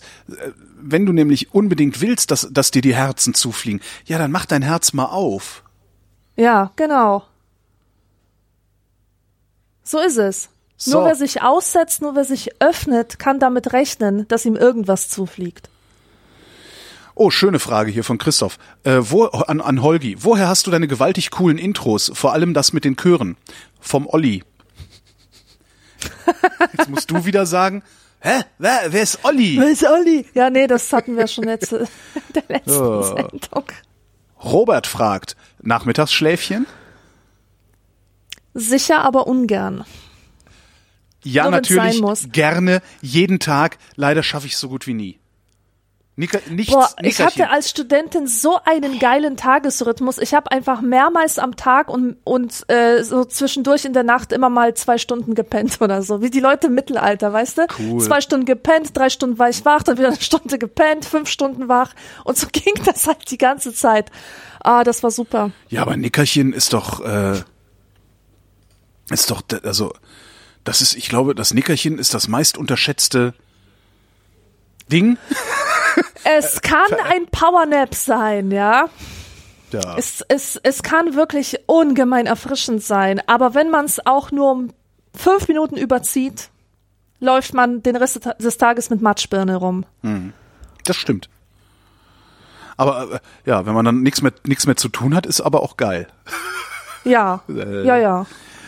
Lukas schreibt, es sind die ersten Tage des Jahres 2016. In der Silvesternacht ließ die bayerische Landesregierung auf Warnung des französischen Geheimdienstes den Münchner Hauptbahnhof wegen Terrorverdacht räumen. Kann ich mich noch nicht mehr dran erinnern. Wenige Tage später wurde wieder ein großer Teil des Bahnhofs abgesperrt, weil ein Polizist ein offensichtlich manipuliertes Münztelefon für einen Sprengsatz hielt. Meine Frage an die Vrindheit. Wie hat sich die Lage in Deutschland, Europa, der westlichen Welt seitdem entwickelt? Sind wir noch paranoider geworden oder war es nur anfängliche Hysterie nach Paris? Nehmt ihr noch eine Angst im öffentlichen Leben wahr? Wie ist denn das eigentlich in einer Kleinstadt? Ähm, du meinst in Augsburg? Ja, Ich krieg hier von Terrorangst nichts mit. Ich hier in Berlin auch nicht. Ähm, es, es ist sicherlich vorhanden. Also die Innenminister äh, klappern gewaltig und äh, beschwören eine äh, kon konstante abstrakte Gefahr durch islamistischen Terrorismus. Gleichzeitig sterben hier die Leute aufgrund von rechtsextremen Terrorismus, der immer noch nicht als Terrorismus bezeichnet wird, sondern das sind dann in der Regel irgendwelche verwirrten Einzeltäter, was mich sehr irritiert. Ähm, und was ich wahrzunehmen glaube, ist eine gewisse Abstumpfung im Umgang mit dieser, ja, wirklich, wie ich finde, sehr geringen, geringen Terrorgefahr, äh, der wir ausgesetzt sind. Ähm, ich habe nicht das Gefühl, dass, äh, weißt du, wenn, wenn vor, vor drei Jahren irgendwie einer mit einer Axt in, im Zug rumgelaufen ist und Leute Allahu Akbar schreiend abgemetzelt hat, waren die Zeitungen tagelang voll davon. Und ich habe das Gefühl, dass mittlerweile diese, diese Hysterie tatsächlich ein bisschen abgeebbt ist und dass die Menschen sich ein bisschen dran gewöhnt haben, dass die Menschen vielleicht auch langsam anfangen zu begreifen, dass es eine offene Gesellschaft, dass es Freiheit nicht ohne Gefahren, auch solche Gefahren gibt. Und dann hast du natürlich immer noch die Schnuller-Nazis, die äh, jeglichen wirklich jeglichen Anschlag, äh, sogar einfache Straftaten, einfach mal den Flüchtlingen pauschal überhelfen wollen und sagen, die sind alle böse, die hätten wir alle nicht reinlassen dürfen, damit diese eine Sache dann nicht passiert. Äh, aber das ist nochmal so ein anderes, ja, ist eigentlich ein anderes Thema nochmal. Aber ich habe das Gefühl, dass wir, dass wir weniger hysterisch werden. Gleichzeitig aber beobachte ich weiterhin das, was ich seit Jahren auch sage, dass wir uns ohnehin immer stärker zu einer Gesellschaft der individuellen Angst ähm, entwickeln. Also ne, Kinder werden mit dem Auto zur Schule gebracht, weil die man kann die Oh, ja nicht die. Straße überqueren lassen. So diese ganzen Sachen. Also so dieses dieses diese individuellen Risiken äh, scheinen irgendwie zunehmend das Verhalten der Menschen zu bestimmen. Und noch eine Versicherung und dies und das und jenes. Ja. Ja, das stimmt. Andreas fragt, auf welche Art und Weise, auf welche Art und Weise zubereitet, esst ihr am liebsten Eier? Holgi, du noch immer diese halbgekochten Eier im Glas mit Essig? Wie ging das nochmal? Holger, echt? Das ist großartig. Ei im Glas ist der Hit. Außerdem sind die nicht halb gekocht, sondern das ist, halt ein weiches Ei. Also weich Ja. gekocht, ne? Das äh, am besten so. Also ich mag ja, wie heißt denn das? Wachsweich finde ich ja eigentlich geil. Das ist, wenn das Eigelb so ein bisschen noch so sämig ist. Also nicht ganz fest, sondern sehr, also das kriege ich so gut wie nie hin. Ähm, nee, also Ei im Glas, kochst halt deine Eier, eher weich, vielleicht sogar so, dass das, dass das äh, äh, Eigelb noch flüssig ist, schmeißt zwei Eier ins Glas, haust da ein bisschen ähm, Balsamico drauf, am besten weißen, sonst sieht's brauner Balsamico ist immer so hässlich. Haust ein bisschen weißen Balsamico drauf, Pfeffer, Salz, wenn du hast Petersilie oder Schnittlauchröllchen oder so. Und dann nimmst du einen Löffel und hackst das so einfach, einfach einmal so durch, dass das so grob, ne, brockig wird. Und dann kannst du das so löffeln. Voll lecker. Okay. Und du, wie zubereitet isst du am liebsten deine Eier? Äh, ich mag am liebsten Rührei mit Speck. Das Ah, ja. liebe ich. Äh, ich mag aber auch Chilis reinzuschneiden ins Rührei, so dass es so richtig scharfes Rührei gibt. Wie machst du auch geil. Rührei? Ich habe vor ein paar Jahren erst gelernt, geiles Rührei zu machen, darum frage ich. Wie ich das mache, also ich lasse Butter zerlaufen und warte, bis sie so britzelt, bis sie so leicht bräunlich wird. Dann haue ich Eier rein und dann tue ich ein bisschen Senf noch dazu. Und dann rühre ich halt. Ah, okay. Aber ich stelle die Pfanne ganz schnell wieder vom Dings weg. Also das äh, auf, von, von der Herdplatte und mache das Rührei auf der Restwärme. Ja. Mhm. Damit es nicht braun wird. Oder Genau. was? Ja, weil braun, braun gebratenes Ei schmeckt immer schlimm. Ich mache es genau andersrum. Ich äh, nehme eine beschichtete Pfanne, kein Fett, hau die Eier in die kalte Pfanne, rühre die durch und dann schalte ich Hitze ein und warte ab und rühre immer mal so ein bisschen rum, bis das Ei anfängt unten zu stocken. Okay. Ja? Und dann mache ich die Pfanne aus und dann nehme ich die Resthitze. Äh, Das führt dazu, dass ein Teil meines Rühreis noch fast flüssig ist. Ja, also es ist sehr glänzend und so, aber er hat dadurch so eine so eine so eine Freshness irgendwie. Ich kann kein anderes Wort fällt mir gerade Das ein. muss ich mal Das hat so ausprobieren. eine Das ist, äh, Freshness, dass es wirklich nach Ei schmeckt. Aha. Ja, das habe ich, das habe ich vor zwei Jahren erst gelernt, das mal so zuzubereiten. Im Zuge des Ankaufs eines Trüffels habe ich mir einen Trüffel gekauft. Ein Freund von mir meinte, ja, dann machst du ein Rührei, aber das machst du dann so, dass, dass, dass der Eigeschmack auch sehr stark noch bleibt. Und da hobelst du dir dann so Trüffel drüber. Hammer. Mhm. Ja. Und so mache ich am liebsten mein, mein Rührei. Und so esse ich am liebsten auch mein Ei. Eier im Glas esse ich auch gerne, aber irgendwie, ja, wenn ich die Wahl habe, hm, hm, eher Rührei. Das kann man so schön wegschlabbern. Und man sieht nicht, wenn man mal wieder vier Eier auf einmal gemacht hat. Mirko fragt, habt ihr beiden mittlerweile endlich einen Erste-Hilfe-Kurs gemacht? Nope, leider nein. Zu meiner Schande muss ich gestehen, dass ich es immer noch nicht getan habe. Tja, siehste. Ich auch nicht. Felix, äh, oh, dem Felix ist aufgefallen, dass er sich nach einer Stunde der Vrindheit an mehr Besprochenes erinnern kann als nach Stunden des Lernens für die Uni. Da ich nun bald Prüfungen schreibe, schreibt er am 5. Januar 2016, ergibt sich meine Frage. Würdet ihr mir meinen Lernstoff für die Prüfung in einen Podcast einsprechen? Dann wird das sicher Stundensatz 100 Euro. Stundensatz 100 Euro? Mhm. Ja, stimmt, das muss vorher redigiert werden. Ja, Stundensatz 100 Euro. Für 100 Euro die Stunde spreche ich dir, spreche ich dir deinen Prüfungsstoff in den Podcast ein. Ja. Ja. Morgen schreibt, wir schreiben den 5. Januar, schreibt er am 5. Januar. Ähm, ich höre die Vrindheit, in der ihr über die Silvesternacht sprecht, da ficht mich Folgendes an. Was ist eigentlich aus dem Böllerverbot der Piraten geworden? Ich weiß nichts darüber. Sagt ihr das was? Ich, ich guck mal gerade, ob ich in der Jingle-Maschine Lacher habe. Nee, habe ich nicht. äh, Gegenfrage morgen. Was ist eigentlich aus den Piraten geworden? die Partei gibt's halt nicht mehr. Ähm, also die Partei gibt's nicht mehr, beziehungsweise äh, ist die Partei in der Irrelevanz versunken. Die hatten damals, ich weiß, ich weiß gar nicht, ob die das wirklich gefordert hatten oder ob das nur irgendwie einzelne, einzelne Abgeordnete waren. Ein Böllerverbot, dass Silvester einfach gar nicht mehr, dass einfach dieses Feuerwerksquatsch aufhört. Ja, dass, dass jeder, ähm, äh, äh, jeder Privatmann Feuerwerkskörper kaufen und abbrennen darf. Wo, wo ich sehr dafür wäre, äh, ein Böllerverbot zu erlassen. Was soll der Scheiß? Das sollen die den Profis überlassen, die machen es wenigstens in schön. Hinterher sind die Straßen nicht total vollgemüllt und die Leute haben auch keine Hörschäden, weil sie mit Knallfröschen Das sehe ich beworfen werden. genauso, ja. Also Böllerverbot wäre ich sofort dafür, ja. Also das ist auch, das erfüllt auch überhaupt keinen Zweck. Also es ist jetzt nicht so, dass irgendwie, äh, äh, ne? Das, ich habe dann irgendwann im Zuge dessen, erinnere ich mich gerade dann mal getwittert, Böllerverbot, damit die Unterschicht wieder in den richtigen Krieg muss. Aber das ist halt auch Quatsch. Also das, das, an Silvester äh, Feuerwerk abzubrennen, das äh, erfüllt halt wirklich keinerlei Zweck. Also es ist keine Ersatzbefriedigung für irgendwas. Das äh, dient nicht der ja, so wie, wie diese Karnevalsgeschichten, also wie, ne, so, so solche Brauchtumsgeschichten, die dienen ja, die haben ja auch so einen reinigenden Effekt, also einen kathartischen Effekt. Das ist alles nicht bei, bei Böllern. Das, das ist im Grunde ist es nur, wir machen jetzt mal Lärm. Und äh, schön aussehen tut's auch nicht, weil das Feuerwerk, das dann privat verkauft wird, ist halt auch einfach kläglich. Da würde ich mir echt äh, eher Profi-Feuerwerker wünschen, die dann irgendwie schöne Höhenfeuerwerke abbrennen und so. Björn fragt, wie würden wir uns wohl heute fortbewegen, wenn das Auto niemals erfunden worden wäre? Auf Schienen, denke ich mal. Die Eisenbahn wurde vor dem Auto erfunden, oder? Denk mal an den Wilden Westen. Hatten die schon Autos im Wilden Westen? Ich glaube nicht. Nee, die Aber hatten ja- Eisenbahnen hatten sie. Aber Eisenbahnen hatten sie auch nur, oder Autos hatten sie noch nicht, weil einfach der Antrieb zu voluminös und zu schwer war. Und ab dem Moment, wo die Dampfmaschine kleiner gebaut werden konnte, äh, sprich ein Motor gebaut werden konnte, hatten wir auch Autos. Ich glaube gar nicht, dass das. Was, wie würden wir uns fortbewegen, wenn das Auto niemals erfunden worden wäre?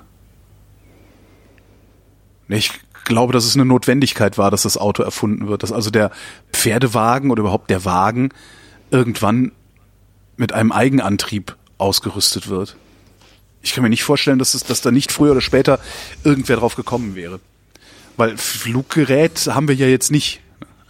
Also wir werden mit Sicherheit jetzt nicht irgendwie das, das Schwebfahrzeug oder das Schweb, Schwebzeug äh, äh, erfunden. Nee, glaube ich nicht. Das sind so Fragen, da würde ich immer gerne mal fragen, wie kommst du auf diese Frage? Hätten wir eine Alternative gefunden und hätten wir vielleicht schon längst alternative Antriebe? Es hängt ja nicht mit dem mit der Erfindung des Autos zusammen, sondern mit der Erfindung des Benzins. Tim fragt: Sollten Supermärkte am Sonntag aufhaben? Und was ist mit anderen Geschäften? Ich finde nicht, dass Supermärkte am Sonntag geöffnet haben sollten, und zwar einzig und allein aus dem Grund, dass ich da an die Arbeitnehmer denke. Die Leute sollen sich einfach darauf verlassen können, dass sie sonntags frei haben, dass es einen Tag gibt, wo der Arbeitgeber sie in Ruhe lässt. Ja, finde ich nicht. Also ich finde, dass die Ladenöffnungszeiten freigegeben werden sollten. Ähm ja, ich finde, die sollten freigegeben werden. Also was dann, dann müssen halt die Arbeitnehmer müssen sich dann halt hinreichend organisieren, ja, was sie nämlich nicht tun. Ja, der Organisationsgrad gerade in Gewerkschaften ist lächerlich gering in der Bundesrepublik, zumindest über die gesamte Bundesrepublik, wenn man sich das anguckt. Dann sollen sich die Arbeitnehmer gefälligst organisieren und ihre Interessen gegen die Arbeitgeber durchsetzen und äh, ganz klipp und klar äh, dann in ihren Tarifverträgen oder, oder in ihren Betriebsräten vor Ort äh, Regelungen finden, die sagen, so wer sonntags nicht arbeiten will, der muss sonntags nicht arbeiten. So, dann ist der Arbeitgeber nämlich gezwungen, jemanden einzustellen, der sonntags arbeiten will. Und dann löst Ja, und dann kriegen Problem alle auch. die den Job nicht, die sonntags nicht arbeiten wollen. Na doch, weil montags, dienstags, mittwochs muss ja auch gearbeitet werden. So, du, du, du arbeitest 40 Stunden und das lässt sich halt nicht abbilden, nur durch Leute, die sonntags arbeiten wollen. Ich glaube, dass sich das sehr gut rausmändeln würde. Und ich habe jetzt auch nicht das Gefühl, dass in Ländern, in denen die Ladenöffnungszeiten nicht so, so, so, so wie heißt das, so stark reguliert sind wie in der Bundesrepublik, dass da jetzt irgendwie die Leute da äh, irgendwie schlimmer geknechtet würden als hier. Oder? Also ich find's gut, dass ich sonntags nicht arbeiten muss. Ja, ja, das ist das, das sollte ja auch gegönnt sein, dass du son das, äh, vielleicht würde dein Laden auch sonntags gar nicht aufmachen oder vielleicht würde er aufmachen ich ich samstags freue mich auch, arbeiten. dass ich sonntags durch die Fußgängerzone gehen kann und die ist relativ leer. Ich find's gut, dass es einen solchen Tag gibt, wo nicht jeder auf der Straße ist und mich nervt. ja. Ja, das hat was, aber äh, das ist zum Beispiel was, was mich nicht so, so sonderlich stört. Also ich hätte da überhaupt kein Problem mit. Ähm, er schreibt noch dazu, wie ist es mit anderen Läden? Zum Beispiel Spätis, so heißt das hier in Berlin, in Köln heißt es Bütchen. Bei euch wahrscheinlich Kiosk. Bei uns gibt's das gar nicht. Das war ein totaler Schock, als ich hierher gezogen bin nach Bayern, dass es hier keine Bütchen gibt. Ja. Es gehört einfach nicht ins Stadtbild hinein, sowas. Es gibt's zwar, aber muss das mit Lupe suchen. ja. In Und Berlin, ja, das wäre dann eher noch der Kiosk. in Berlin ist es, ist es ja eigentlich illegal, dass die sonntags aufhaben. Sie machen es halt alle, was ich super finde. Und ich finde auch da, wenn man schon die normalen Ladenschlusszeiten so restriktiv auslegt oder so restriktiv gestaltet, sollte man es wenigstens diesen Spätis erlauben, dass die halt am Wochenende da irgendwie einen Liter Milch und den Scheiß verkaufen, den Salt verkaufen. Da habe ich überhaupt kein Problem mit. Ich finde auch, dass das zu einer ja zu einer Stadt dazugehört, zu Stadtkultur irgendwie dazugehört, dass du noch mal schnell ein Bier holen gehen kannst, ohne dass du dich ins Auto setzen musst, um zur nächsten Tankstelle zu fahren. ja. Also das würde ich, das würde ich, äh, ja. Aber ich bin da, wie gesagt, ich sehe das sehr liberal. Ich lebe aber auch schon immer ein Berufsleben, in dem ich auch sonntags gearbeitet habe, auch samstags gearbeitet habe, in dem ich eigentlich, also meine Woche hat eigentlich, seit ich berufstätig bin, sieben Tage. Nicht an denen ich arbeite, aber sieben Tage, an denen ich theoretisch arbeite oder theoretisch arbeiten würde oder sowas. Ja. Matthias interessiert sich für eure Meinung zum Kontrollverlust. In Vrindheit 502 erwähnt Holger, dass, Holgi, dass er in früheren Tagen den Kick inklusive Kontrollverlust gesucht hat. Es geht, glaube ich, um Drogen. Meine Erfahrung ist, dass es vielen Menschen genauso geht und dass andere den Kontrollverlust fürchten wie der Teufel das Weihwasser.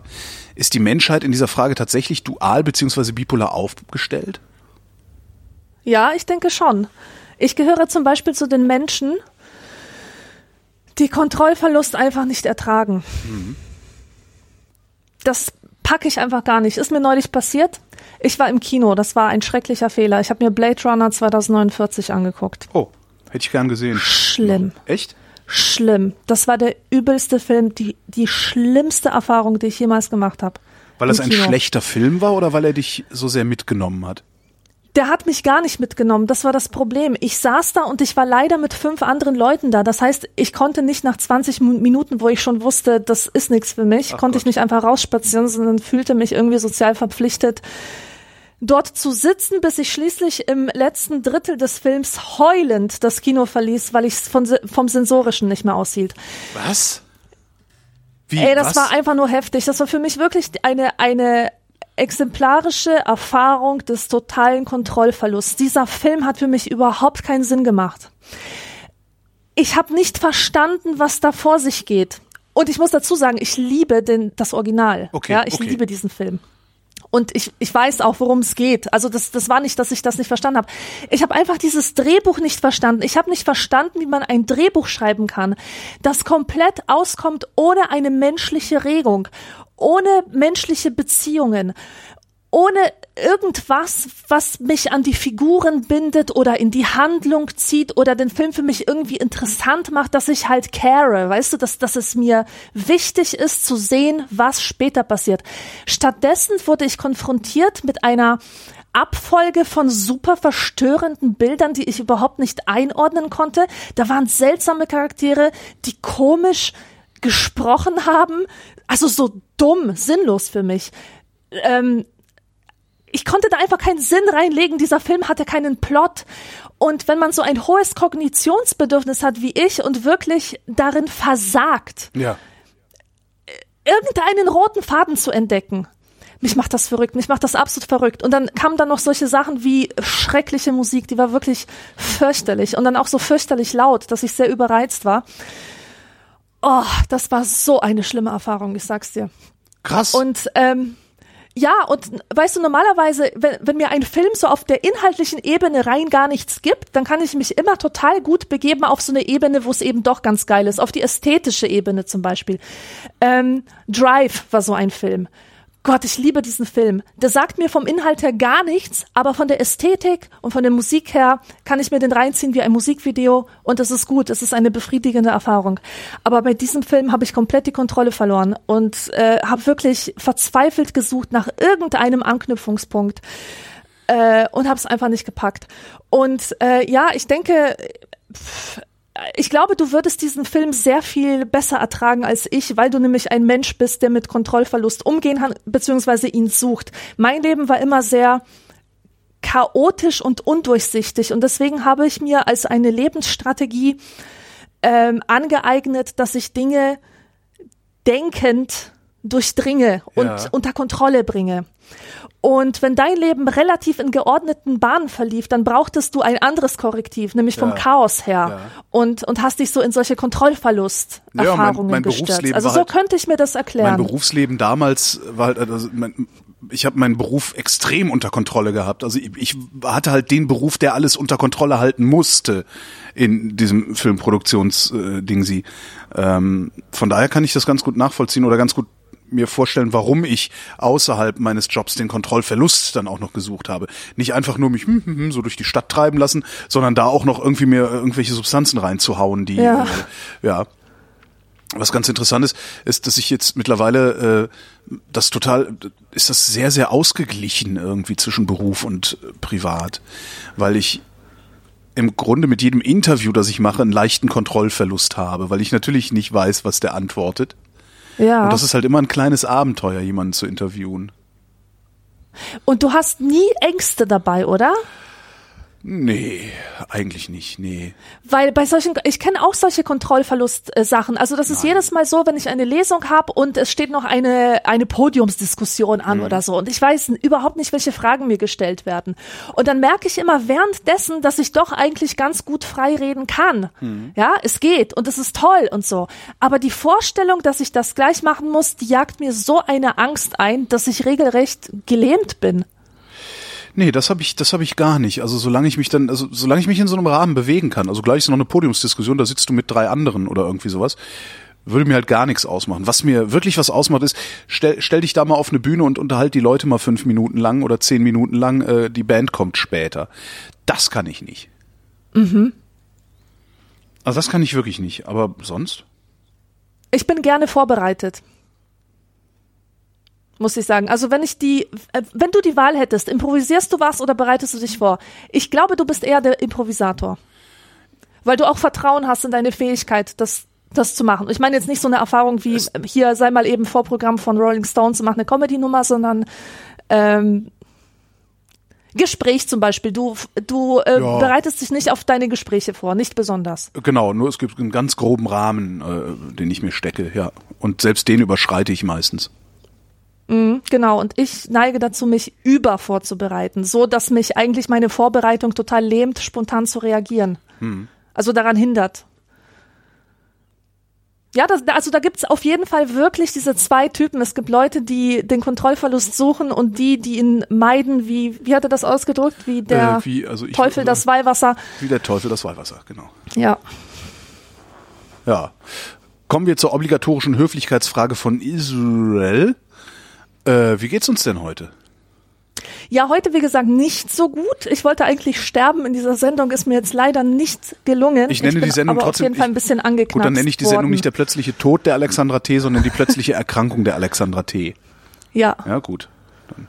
Ja, mir geht's mir geht's auch gut. Es ist äh, es ist mir heute eine große Last von meinen Schultern genommen worden, über die ich noch nicht öffentlich rede. Ich weiß nicht, ob ich jemals darüber öffentlich reden werde, aber sie ist mir heute von Und wenn dann in der Vrindheit, bitte. Darf ich der- das der- schon mal Echt? Nicht im Realitätsabgleich? sichern? Okay, dann Ich darfst möchte, du das sichern. das falls, ich, falls ich je davon erzählen werde, werde ich das in der Vrindheit erzählen.